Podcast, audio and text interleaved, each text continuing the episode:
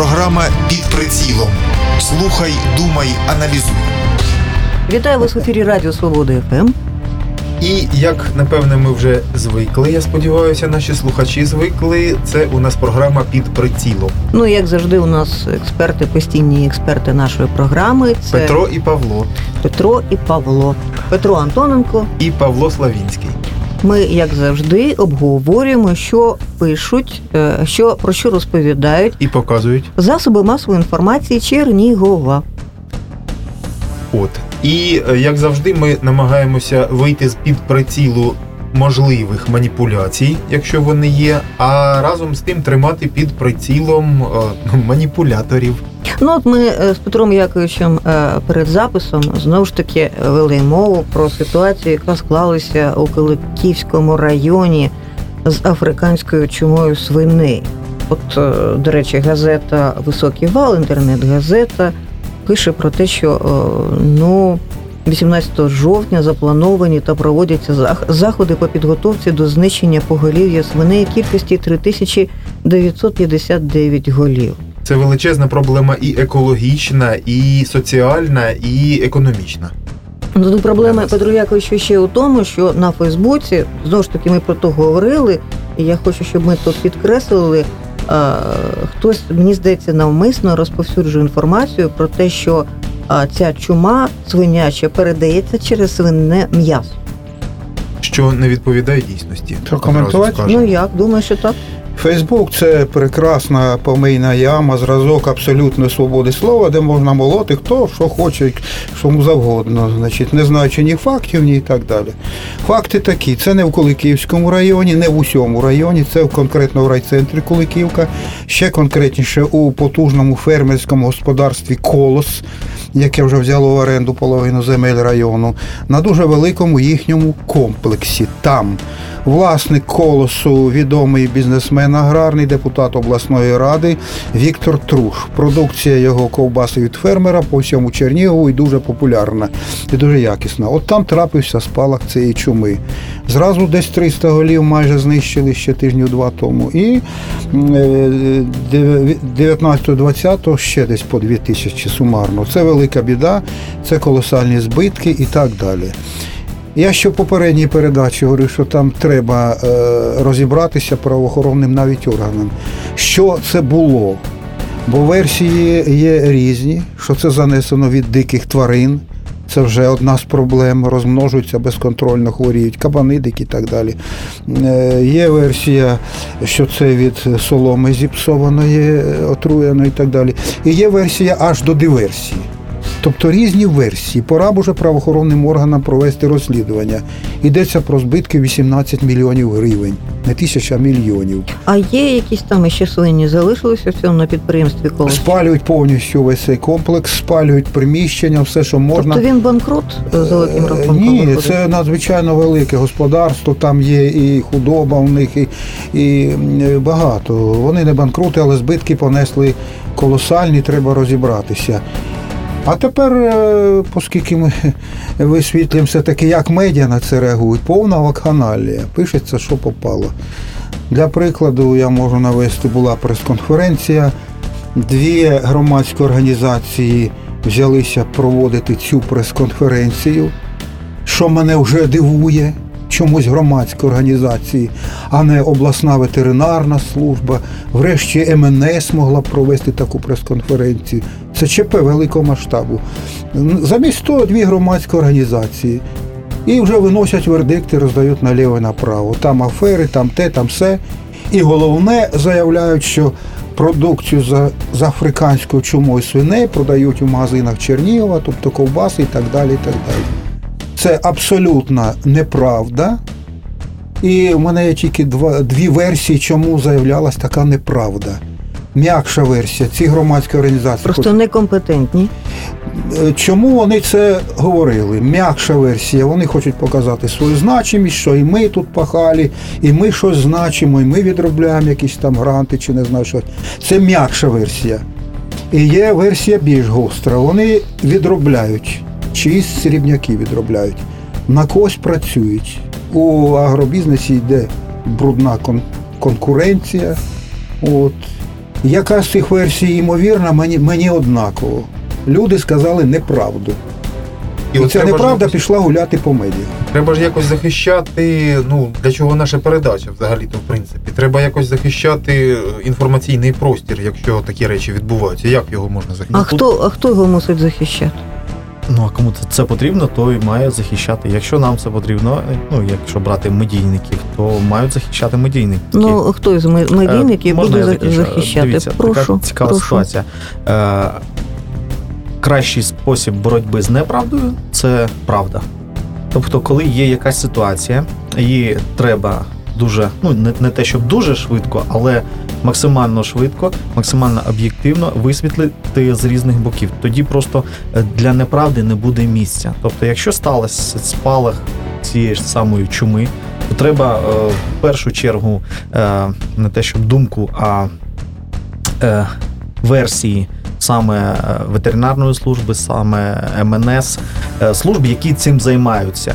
Е, Взагалі, щоб розказати, що це таке, які, е, як, як воно впливає на е, домашніх тварин, на е, людей, як передається, як не передається, чи можна вживати, не можна. Максимум правдивої інформації офіційно предоставленої е, це запобігання будь-яким зловживанням. Тобто, Це мусить, я перепрошую, Павло, це мусить бути потрібно не лише засоби масової інформації будь-яким, а в першу чергу товариство Колос, Ну, яке звичайно. е, організовує це розслідування якесь. Звичайно, що ті, хто фігурують, е, чиї інтереси порушені при розповсюдженні такої інформації, ну логічно, що вони б мали тут втручатися. А з іншого боку, це таки е, залишається відкритим питання. От це донесення е, спростування неправдивої інформації. От спростування. Вона ж е, ця ж неправдива інформація зачіпає інтереси не тільки, не тільки підприємства конкретного. А взагалі всіх, тому що ну вже вкид такий є, про який має ну в принципі, який лякає потенційно людей, який е, ну впливає на настрої ем, кого покупців, скажімо, які шукають подібної продукції там і так далі. Ну це, це дуже далеко От сяга- взялися ми за африканську чуму, ну, ну справа тут дійсно Наслідки. важлива і, і, і серйозна ситуація. Тобто мусить, як е, абсолютно вірно казав Петро Якович, це і МНС працювати, і санепідемстанція, і багато-багато структур, які б розповідали, аби люди не боялися купувати м'ясо, їсти. До речі, в таких службах, як МНС, в них є така цікава посада, як речник, людина, яка має висвітлювати те, що відбувається саме в структурі МНС.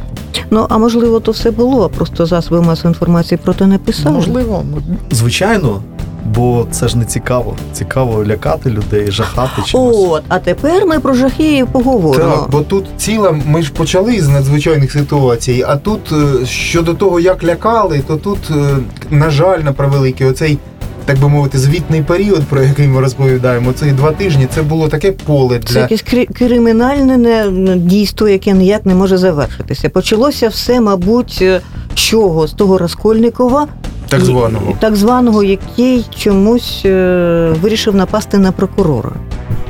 На співробітницю прокуратури е, обласної, і ну це так трагічно розвивалося. Ми знаємо, що жінка ця постраждала, завдані тяжкі ушкодження тілесні. Написали, де живе цей добродій, і як його звати, і яка в нього адреса. От на це звернемо особливу увагу, бо це ну що це названа одразу, тобто видана така інформація у той же день, коли це сталося. Е, Яку а цю інформацію ще не розповсюджували ні правоохоронні органи, які на це не мають права. Ну та, йде судове слідство. Іде слідство. Людина нормальна, навіть ненормальна людина, не буде заходити в прокуратуру з топором і кидатись на, на працівника. Щось тут не так. Але всі е, медіа вони зовсім не говорили про те, яка була перед історія саме відносин цієї людини і прокуратури. Чому в нього так гусі улетіли, і він вирішив. Говорили, що він частенько приходив в гості і скаржився. Ну добре, і заходив в гості, скаржився, не було е, очікуваної реакції у правоохоронних органів, і він вирішив, е, скажімо так, завершити свої протести таким чином. Е, ну, цікаво. Ну, Чому, чому ну, про це не говориться. Ну, е, А вам не цікаво, що е, ця інформація так цікавить, е, я перепрошую, людей, які відправляють наші матеріали на центральні канали. От про Чернігівщину більше нема чого розповідати. Лише про Розкольникова. І всі канали одразу о, клас. Ну, бо люди, людям подобаються жахи, людям вам подобається? Петро Якович, вам Е, подобається? Олексій, тобі кому подобається? Ірина, я, я сподіваюся, Раскольников це ж умовне прізвище, це ж по роману Достоєвського. Ну я взяли. розумію, так. Да, який старушку Так його зарубав. обізвали. так. Е, давайте от за якимось фактом завжди бачити явища. Тут багато явищ. Ну, по-перше, не забуваємо, що е, цьому чоловіку, який кинувся з сокірою, згідно кримінального кодексу, загрожує максимальна е, міра покарання 15 років і навіть довічне ув'язнення. Це вже оприлюднила обласна прокуратура. Бо це напад на працівника правоохоронного органу. Працівники правоохоронних органів під особливим захистом законів. Е, за той самий злочин проти журналіста, шофера, там, вчителя, всіх нас шкода. Буде, скажімо, там 10 років ув'язнення за напад за І працівника. 10, якщо був летальний. Є- за, за той самий злочин, скоєний проти іншого громадянина, не буде одне покарання, проти правоохоронця буде максимальне, аж ви до довічного. Про суд- судову реформу ми хочете поговорити? Е, Ні, я, я просто говорю, щоб ми, Чи про щоб ми здраво оцінили перше. Людині це тягне на довічне ув'язнення. Це серйозний злочин проти тих, хто стоїть на стражі закону і нас захищає. Та там не можна Невідомо, як буде жити далі та а жінка. як далі, буде далі жити. слідство розбереться, що привело до цього. Перше, чи е, людина адекватна чи ні. Обов'язково буде зроблена експертиза психологічна, психічна. Навіть якщо визнав, що він е, адекватний і соображає, а не, ну, не хворий психічно. За цим є проблема розхитаних нервів у суспільстві, коли вже з сокирами люди починають бігати. Завтра тролейбус з сокирою. Петро, Петро Якович, у мене до вас питання: чого не можна в будь-якому разі писати засоби Ви правильно сказали, не можна було такому-то телеканалу називати прізвище, адресу цієї людини, бо йде слідство і таємниця слідства. Е, Тоді запитання, де вони взяли це прізвище? Я вам гарантую, вони його взяли у самих працівників правоохоронних органів. Це утечка, як це називається. Значить, хтось із прокуратури, з поліції, там, де займаються слідством, значить, хтось порушив сам закон і злив цю інформацію, назвав прізвище, адресу людини. Е, Він не мав права. Там є той, хто порушив. І тут знову ж журналісти, журналісти порушили етичні норми. Я вам е, американський приклад колись наводив. Все можна друкувати, мас-медіа, якщо законним шляхом роздобути, не вкрадено і так далі. Це не журналісти, вони порушили норми етики. А от хтось із правоохоронців порушив норму закону, коли злив із кримінальної справи адресу, прізвище і так далі людини. Це називати не можна. І тут треба шукати, хто злив. І в нас часто і густо. Аварії на дорогах. Е, Ось я дізнався, що три дні тому покінчив із е, самогубством один молодий чоловік у Чернігові. Ну, От. І знову про це Буквально- жваво обговорювали, писали в буквально, засобах е, масової інформації. мені- Ви про перекоря, мабуть, говорите. Е, Да, але мені говорила людина, яка фігурує свідком у цій кримінальній справі. Свідком.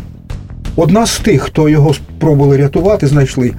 І ця людина мені каже, що їй дуже швидко дзвонить хтось, назвав себе журналістом.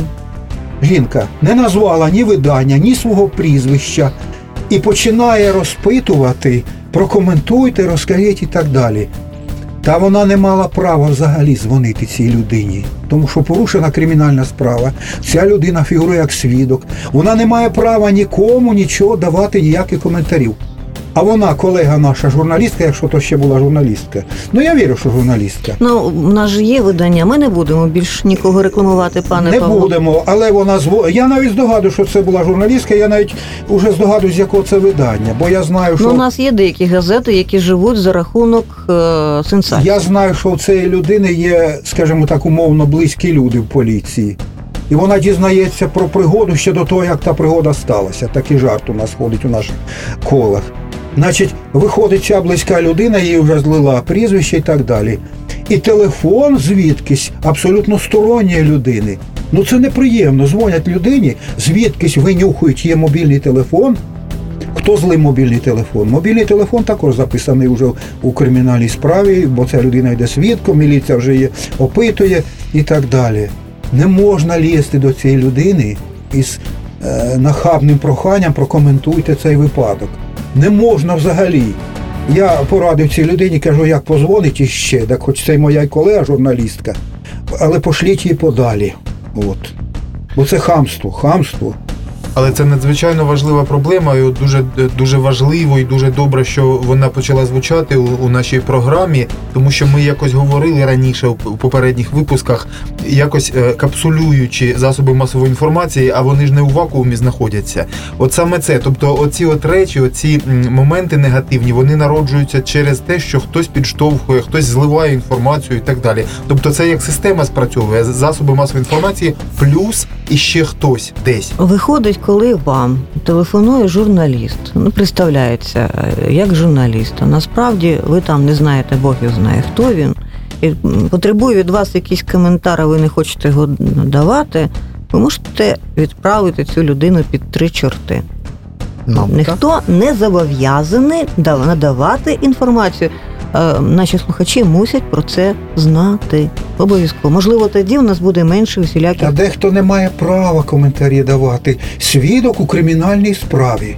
Він не має права взагалі язиком молоти, що там було, як там було і так далі. Мовчи все. Це ще одна проблема нашої освіченості, нашої освіти, е, нашої юридичної грамотності. Насправді, ми багато хто з нас не спра... не знає своїх прав та обов'язків. Ну тут ще не доробляють правоохоронні органи. Якщо е, припустимо сталася якась подія, то взагалі слідчий має ознайомити е, свідка з його правами і зобов'язаннями для того, щоб він е, знав, що має, що може робити, що не може робити. Ну на цьому ж наші події чернігівські не завершені. ще ще з цього прошу, приводу. прошу. Дивлячись взагалі на цю ситуацію, в мене якось таке неприємне відчуття, е, і я б ну не хотів проводити паралелі саме з побиттям е, дівчат там в школі, там два епізоди. О, про дівчат теж поговоримо. Так, але е, ідея, коли е, стикаються е, силові ну, представники силових структур з цивільними, взагалі є якісь такі. Е, це моя суб'єктивна думка, якийсь такий дикий перехил. Колега вже звернув на це увагу. Що е, взагалі, коли е, хоч хоч якось страждають силовики в, в подібних ситуаціях, чи взагалі якихось, е, то вони е, через засоби масової інформації е, виставляються дуже такими бідними, нещасними, такими ображеними і взагалі е, потерпілими в найтакому ширшому понятті е, цього. У них є права, вони ми користуються на повну О, катушку. Звичайно. Але е, ну, якось воно так, так з цих з цих матеріалів так, е, ну, трохи несе саме якимось перегибом. Якось все воно дуже так, тучі очень мрачні. Ну, про мрачні хмари будемо говорити далі. От ще можна сказати, прошу, все таки прошу. про е, про відмінність між е, місцевими засобами масової інформації і центральними. От якраз на цьому прикладі із цим нападом на співробітницю прокуратури треба сказати, віддати належне, тому що телеканали чернігівські, вони якраз це було помітно у день, коли вийшли ці матеріали. В ТСН назвали ім'я батька, власне, не самого нападника, а батька його, але вже за прізвищем вирахувати це вже не складно, так е, все решта. От у Чернігові невеликому відносно місті. А от місцеві телеканали, треба сказати, все таки не повелися на це, і інтерв'ю теж є батька, але е, тим не менше він названий батько затриманого. Ну тобто, якась іще видимість, е, ну як би це сказати, етики е, порівняно з центральним каналом. Тобто тут різниця є. Серед головних подій, які обговорювали засоби масової інформації за ці два тижні, звісно, що жінка у килимі.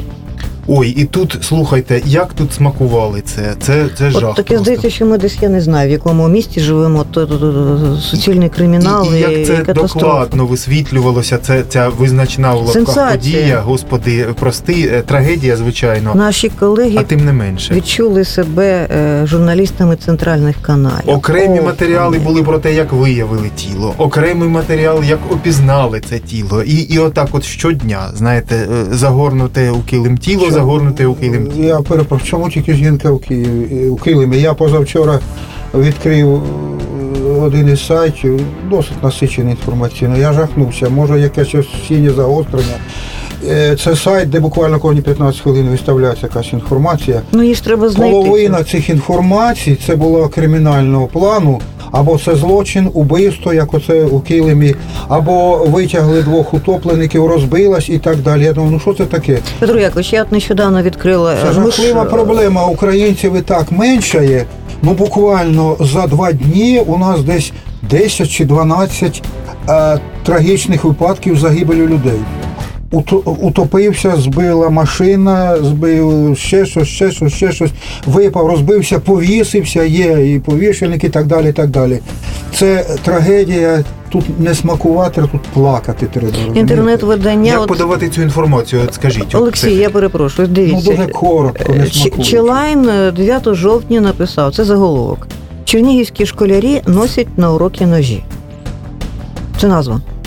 Згодом з'ясовується, що учасник клубу Рукопашний бій приніс на тренування ніж. Гумовий? М, Справжній. Однак справа ж не, в- не в тому, а справа в тому, що а назва чернігівські школярі носять на уроки ножі. Так а в чому проблема? А проблема- Носити ножи. Ну приніс один школяр, а дається да, Па- Павле, я вам кажу про те, що назва А. йде в тому, що виходить, що Ні, ну, ми, кожний це, школяр. ми про це говорили на Ну, це другій, брудний мабуть. прийом. Ну, так. Це Приніс просто, один школяр, а пишуть, просто для того, щоб звернути увагу. Ну, це брудний прийом у А заголовку. ще, ще про заголовки можна. Е, е, ну, теж розчулює е, заголовок. Е, вандали продовжують тероризувати Чернігів. У матеріалі йдеться про те, що це не про телебачення. зупинки чи. А, так, про зупинки, про те, що розбивають зупинки, і у школі розбили кілька вікон. Але ж е, послухайте ще раз: вандали продовжують тероризувати Чернігів. Не хулігани десь там щось розбили, а продовжують тероризувати. Ну, нагнітання. Е, І мені здається, що вандалу потім ну е, приємно подивитися такий сюжет. Це по-перше, Так, так. і йому хочеться й далі Реклама. продовжувати. Я ж то я тероризую Чернігів. Чоловік надумав вбити прокурора через сімейний конфлікт. Вони вже висновок зробили. До речі, висновок зробили. Осінь шука... е, Слідство ще йде, а вони вже знають через Осінь шокує цінами на продукти. Ну і мені просто дуже подобається назва. Переведення годинників дасть старт загостренням у психічно хворих і масові маніпуляції свідомістю. Власне, це, це взагалі це що? просто. переведення годинників дасть старт загостренням у психічно хворих і масові маніпуляції свідомості. Це вже як я Це, настрой. це нагнітання і перебільшення. Там є проблемка, дискусії йдуть, треба, не треба переводити. Вже роки 15 йдуть дискусії. Якась така штучна маргіналізація населення.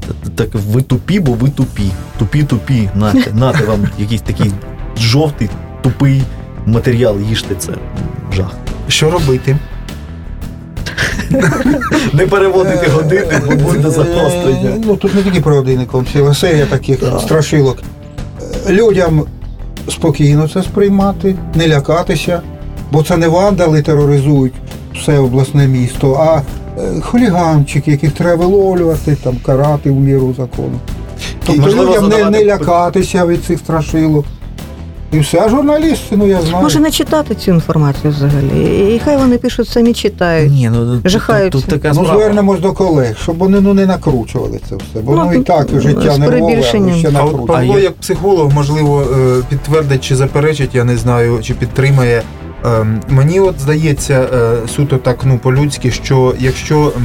Е, Якщо хулігана лякаються, то це його провокує на те, щоб продовжувати е, агресивну Ну, взагалі, ця е, асоціальна поведінка, коли там щось б'ють, щось там обри- е, обмальовують, то є е, такий засоб самовираження.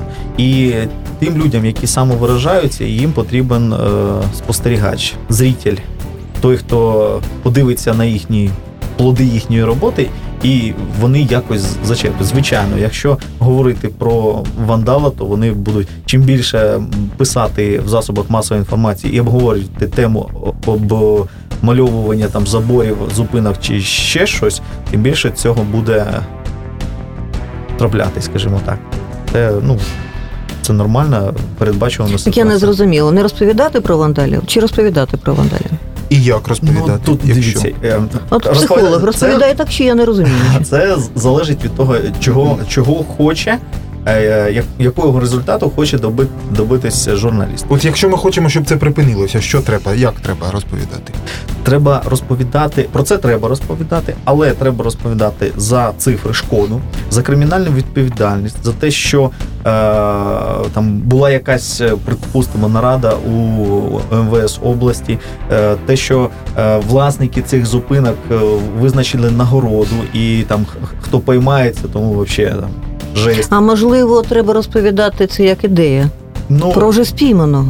можливо, спільно на якого там Спійманого, на якого вже спіймали, який буде відпрацьовувати 10 с- років тепер. Да, і на якого там такі захмарні, що там і батьків квартиру заберуть Батьки за ті... продали квартиру. Так, оці, Син, оці е, речі розмальовував справді лякають. І якщо, припустимо, батьки побачать там е, у рюкзаку такого школяра там балончик з фарбою, то дуже багато буде питань. Ну, це, це, це методи, які всім известні. А ви знаєте про що ще писали засоби масової інформації електронні мається на увазі? Вони рахували, ну вони люблять рахувати чужі гроші. Тепер настала пора подивитися на чужі авто і передивитися до годинників. Згадали народних депутатів наших е, чернігівських, не хочу навіть рекламувати їх. А от дивіться. е, Це моя робота, чи Олексія, Петро Якович, чи ваша спостерігати за тим народним депутатом, придбав він нову машину чи не придбав, якої марки, який годинник він носить. Ем, Це ми мусимо можна з, з- зі свого боку на це. Прошу. Це типова ма- маніпуляція, яка, е, яку певні люди роблять саме за, для того, щоб досягти певних цілей. Тобто, або дискредитувати якогось депутата, Якогось депутата. або так? краще політичну силу. Бо Тобто, якщо я дивлюсь, що якийсь сайт чи якесь видання, а, ну скажімо так, говорить е, в такому напрямку, пише про того Так. чи іншого народного Це, е, депутата, це маніпуляція. Заказняк. заказняк. І е, тут ще така це е, прощупування е, лектората перед виборами. Тобто і, йдуть якісь спроби е, ну, настроїв у суспільстві перевірити. Ці всі, е, як вони називаються, призиви до майданів, призиви до якихось е, таких маленьких. Е, как, как они називаються ну, заворушень, до маленьких заворушень, таких е, закликів, або що там, от о, коли говорять про ціни, тобто там про якесь таке е, соціальну несправедливість дуже ну, е, і відразу вимірюються е, настрої, саме протестні настрої, для того, щоб е, определити, чи буде, чи можливі там заворушення е, ну, в тій ситуації, яка Іншими зараз. словами, ми з вами, я маю на увазі, як журналісти, можемо бути такими собі провокаторами. Так, так є. Так є. Не можемо бути. Ми є такі провокатори, які використовують або е, свідомо це за це і за це отримують гроші, або несвідомо їх просто використовують. Вони на це ведуться журналісти, і для когось роблять е, рейтинги або ж І взагалі статистику. виконують роботу не журналістську, а чиюсь ну, іншу. Знаряддям є е, чиїмось. За цими публікаціями я бачу двоє явищ. Одне, от коли я вже сказав, це продажність, тобто такі-то медіа обслуговують, такі-то політичні сили поливають брудом е, опонентів, розказують, які там опоненти, автомашини і годинники. Але це, це ще півбіди. Є інше явище за всім оцим. Це просто заводять на манівці і відволікають від більш серйозних питань і проблем і так далі. Треба писати не про те, які у депутата там машини і так далі. Ну це, по-перше, це жлобство і так далі. Треба аналізувати роботу депутатів. От у нас знають читачі, глядачі, які в кого авто, годинники і так далі. А хтось може толком сказати, як, які депутати готують закони, особливо голосують. Ось робота депутатів, а не роздавати подачки там, чи красти, чи щось таке. Запитайте в рядовичанітів, вони вам не скажуть, як голосував Березенко або Микитась за медичну реформу, за пенсійну, е, за недоторканність і так далі. Це в десяту чергу повідомляють наші мас-медіа. І це або недомислює мас-медіа, але це ж Або легко. вони працюють на того чи іншого депутата. Це або недомислює мас-медіа. Це ж дуже легко. ж Всі роздруковки є, всі голосування фіксуються. Самі депутати про це будуть мовчати. От хіба ж з популізму скажуть, ми підвищили пенсії мільйонам людей. От. Так от ви краще скажіть, хто як голосував, хто які закони готував. І особливо як хто голосував. Це пік діяльності депутатів. От ніхто не знає, хто як голосував. Я б звернула увагу ще на таку, е, такий момент. Е, Це передруківка е, город Сін.ua, Однак мені здається, що варто звернути увагу 9 жовтня, близько 8 вечора над військовою частиною А 1479 неподалік селища Дружби Ічнянського району. Народі військові склади кружляв безпілотник. По ньому стріляли і не поцілили, полетів в бік села Августівка. Це була цитата. Так, 28 вересня так само було у Ніжині. Теж стріляли у безпілотник, який літав над складами артилерійської бази. Це теж цитата. От вам ситуація. А я до вас, як до військового, звертаюся, пане Павло. Як нам е- можна аналізувати цю інформацію? Ну, літав, стріляли, не поцілили. Ну, що А третій склад військовий Ні, в Вишнянському тут питання от в чому. Е, якщо сказали А, треба казати Б. Що це було? Це було ворожа там перевірка, диверсія, чи це були навчання? Я думаю, ну це дуже Ну, а звідкіля вони знають, що то було? Ну так навіщо це писати? Треба я- я- якісь думки, бо дивіться, Нас знову лякають? ні, стоп, дайте я закінчу. Мовчу. Е, в Калинівці вибухнули склади, так? Так. Після цього, через деякий час, е, почались там літати НЛО над нашими іншими складами. Там безпілотники, там якийсь коптер пролетів. пролетів. Е, Що це є? Тобто, це може бути справді спроба якоїсь диверсії. Це може бути просто, е, скажімо так, зібрались там ми з Олексієм, взяли там А ви частенько біля складів Ні, на, на, безпілотників взяли квадрокоптер з камерою і пішли подивитись, як будуть реагувати наші військові на таку ситуацію. Чи взагалі не будуть реагувати? Можливо, це росіяни. Петро. Якович, виявляєте, з ким? що, а що ми тут власне коментуємо? Треба просто давати інформацію цим І засобам мас-медіа. Після трагедії на Вінниччині, жахливої величезної трагедії на Вінниччині, після десятків півтора таких трагедій за останні 20 років. Я ж давав у попередньому номері своєї світинфазити публікацію на пороховій боці, скільки у нас дечого вибухало. Після всього цього Нарешті треба вживати якихось заходів. Е, Почали робити ревізії. У нас величезний арсенал на Ічнянщині. Там вже військова прокуратура знайшла багато поручень на тому арсеналі, от, е, аж до криміналу, там вже притягують до відповідальності. І е, серед іншого абсолютно правильно було віддано наказ посилити охорону і збивати всякі безпілотники, без попередження. збивати. нормальна подача Є вже наказ по Міністерству оборони, Генерального штабу є наказ. Я не знаю, чого просто не довели наші мас-медіа такий наказ. Зараз безпілотники і в людей є вже приватні. Так якщо хтось почне гратися там у вічні з безпілотниками, так щоб знали, що зб'ють його, і, і ще й треба посадити того, хто там грається. От, от. Саме Ну, в цьому тут жарти? питання, що от той матеріал, який ви показали, це просто ну залякування якесь. Тобто там- Залякування. Замість роз'яснення, От. Що була трагедія, є наказ такий, є наказ збивати. Так у нас е, вся інформація, яку ми сьогодні обговорюємо, це суцільне залякування. Ну Так. так це, це некоректно, це ну якісь ну не те, щоб шарлатанство. Це маніпуляції. Це просто я, я задаю питання до людей, які друкують такий матеріал. На що вони це роблять? Я, яка мета? От е, кінцева мета їхньої діяльності саме в чому? Е, Здобути рейтинг, або ж якщо е, гаразд, якщо ми там зараз говоримо про е, День захисника України, патріотизм і прочі страшні речі, то в чому в цих матеріалах саме патріотизм журналістів і в чому робота на нашу перемогу? Бо те, що я зараз е, чую, те, що читаю, це більше схоже на якісь е, таке косвіне іспользування наших журналістів нашими врагами. Е, Це і- моя особиста думка. От сьогодні пролунало з вуст експертів, е, ну так що це може якесь осіннє загострення. Ну знову таки, прости господи, але ну, таке, хочеться. таке враження, що, що ну показилися наші брати-журналісти за, за ось ці два тижні, про які ми говоримо. Ну просто просто шквал, лавина якась. А може це просто простіше Ні, писати? ну е, е, не судіть, як не судив будете, за цим же щось є, якась мотивація. Я бачу мотивацію таку з боку наших колег. По-перше, вони кажуть, потрібна свобода слова, все оприлюднювати. Раз. По-друге, з благими цілями, щоб попередити там е, кримінал, там, щоб школярі один одного ножами не зарізали і так далі. Тобто е, замисли можуть бути благі у них. Але вони трохи перегинають палку, трохи вже чи опустили, чи підняли планку оцього страшилок отаких. От, всі дружно разом підняли, от треба все це у заголовок. Один приніс ніж, пишуть, школярі ходять з ножами.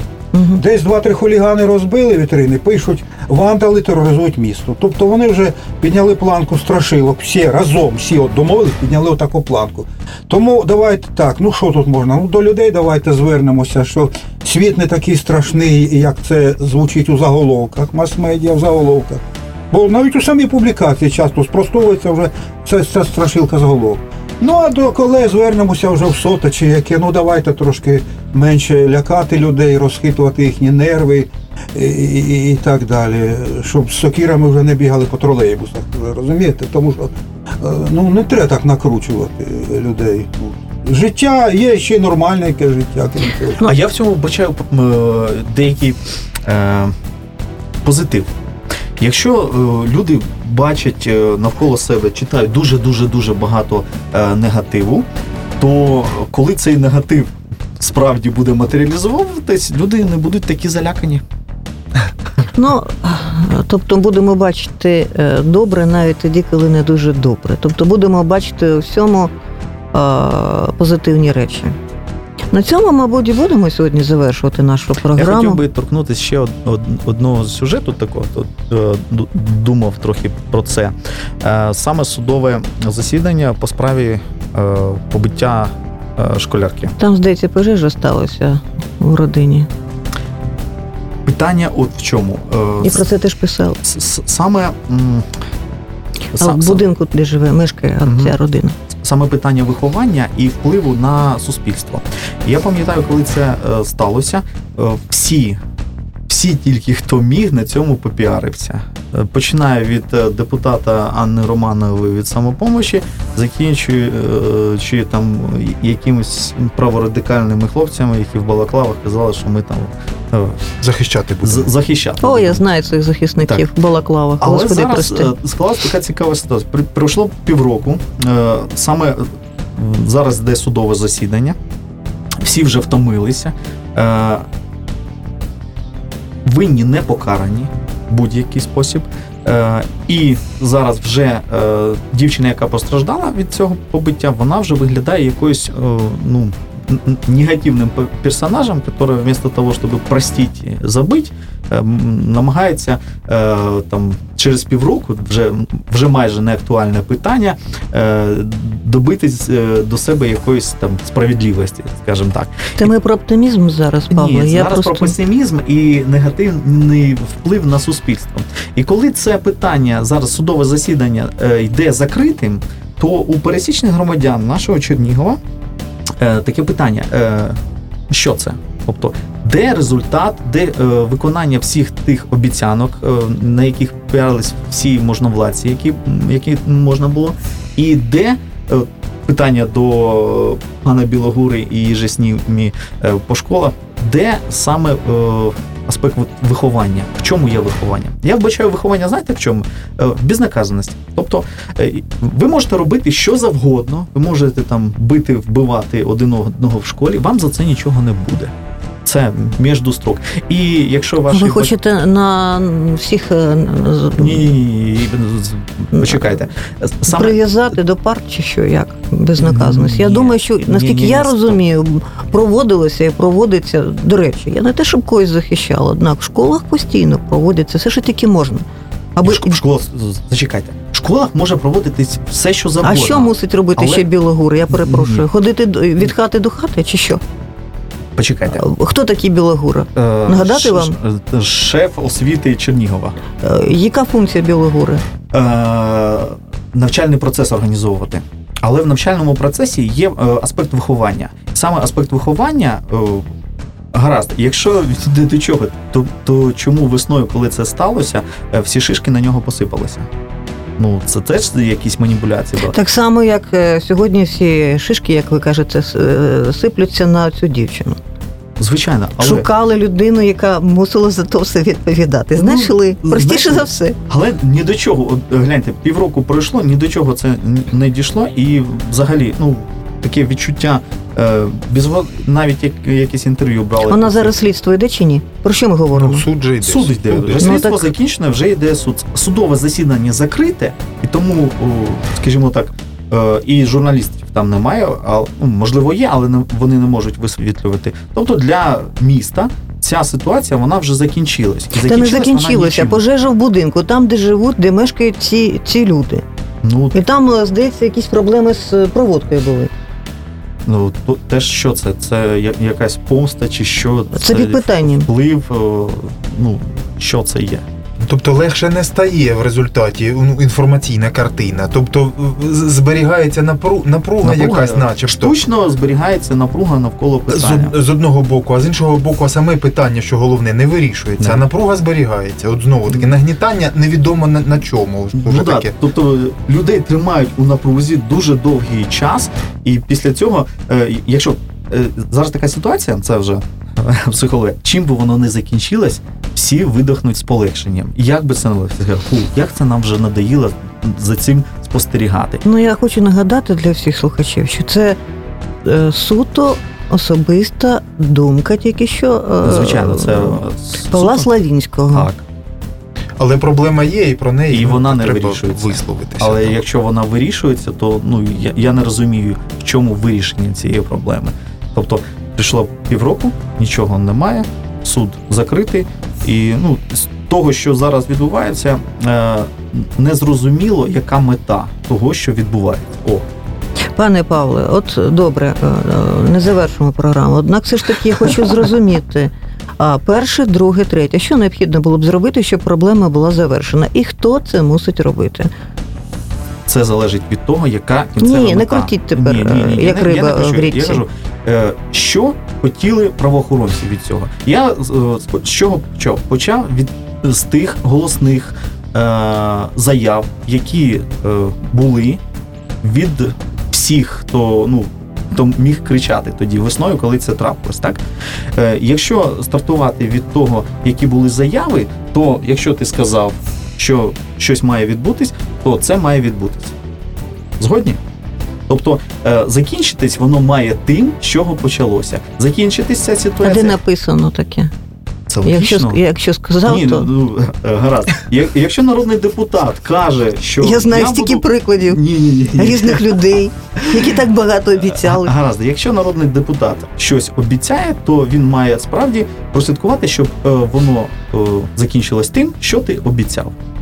І просто зараз, е, дивлячись на те, що зараз відбувається, е, в мене питання: е, не хочуть панове журналісти підняти ту інформацію, що обіцяли там депутати, міський голова, там комісії, що там силовики і хлопці в балаклавах, вони щось обіцяли.